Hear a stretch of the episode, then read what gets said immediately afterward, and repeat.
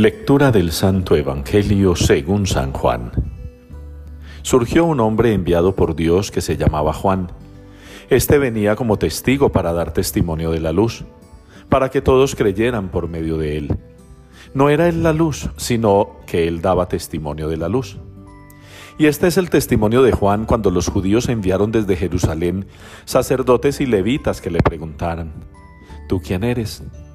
Él contestó y no negó, confesó, yo no soy el Mesías.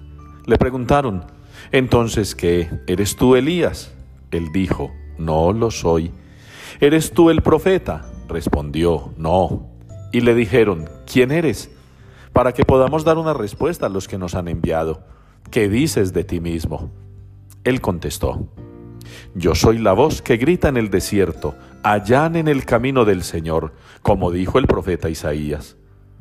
Entre los enviados había fariseos y le preguntaron, entonces, ¿por qué bautizas si tú no eres el Mesías, ni Elías, ni el profeta? Juan les respondió, yo bautizo con agua. En medio de ustedes hay uno que no conocen, el que viene detrás de mí, y al que yo no soy digno de desatar la correa de la sandalia. Esto pasaba en Betania, en la otra orilla del Jordán, donde Juan estaba bautizando. Palabra del Señor. Me alegro con mi Dios. Es la respuesta que nos une hoy en la liturgia al Salmo que ha sido confeccionado con un texto del Evangelio de San Lucas. Me alegro con mi Dios.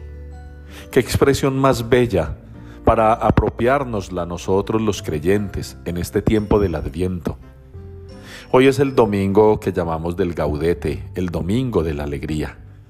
Y por eso las velas moradas que venimos encendiendo los domingos del Adviento, hoy dan el paso a la vela rosada, el rosado como signo de alegría. La alegría de que ya está muy cerca la Navidad, la alegría de que ya está muy cerca que se cumpla la promesa, la alegría que nos va a dar el Señor una alegría que es duradera, una alegría que es eterna, una alegría que es real, una alegría auténtica. Mire cómo Juan el Bautista se alegra. Y se alegra no porque lo confundan con el Mesías ni con Elías. No se alegra por sentirse un personaje importante. No se alegra por la fama, por el renombre. Su alegría consiste precisamente en ser el que anuncia al Salvador, el que anuncia al Mesías. Su alegría es bautizar para que quienes se bautizan hagan un compromiso de conversión a la espera del cumplimiento de la promesa de Dios que ha dicho que enviará un Salvador.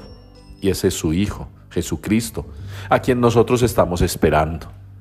Ojalá nuestra alegría navideña no se quede solamente en la, en la alegría de recibir aguinaldos, que no se quede solo en esas alegrías tristes de algunos, alegrías tristes del licor, de la droga, de la comida en exceso, alegrías tristes del bullicio, de la pólvora, alegrías tristes del sexo, alegrías tristes del comercio, alegrías tristes del mercantilismo. Son alegrías tristes porque se acaban, porque son efímeras, porque duran un ratico. La alegría verdadera, la alegría feliz es la alegría que nos da el Señor. Y por eso lo esperamos con alegría y rezamos las novenas y cantamos villancicos. Y por eso compartimos en familia y disfrutamos recibiendo, pero más dando.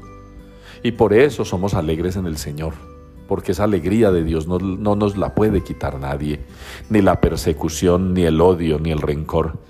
No nos la puede quitar nadie absolutamente.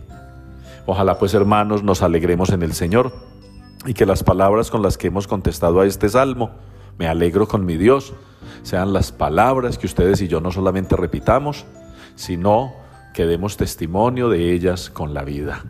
Que la gente note en nosotros los creyentes que la alegría navideña no es la alparranda de sembrina, que la alegría navideña es para nosotros el gozo de saber que ya está cerca el nacimiento espiritual del niño Dios en nuestras vidas.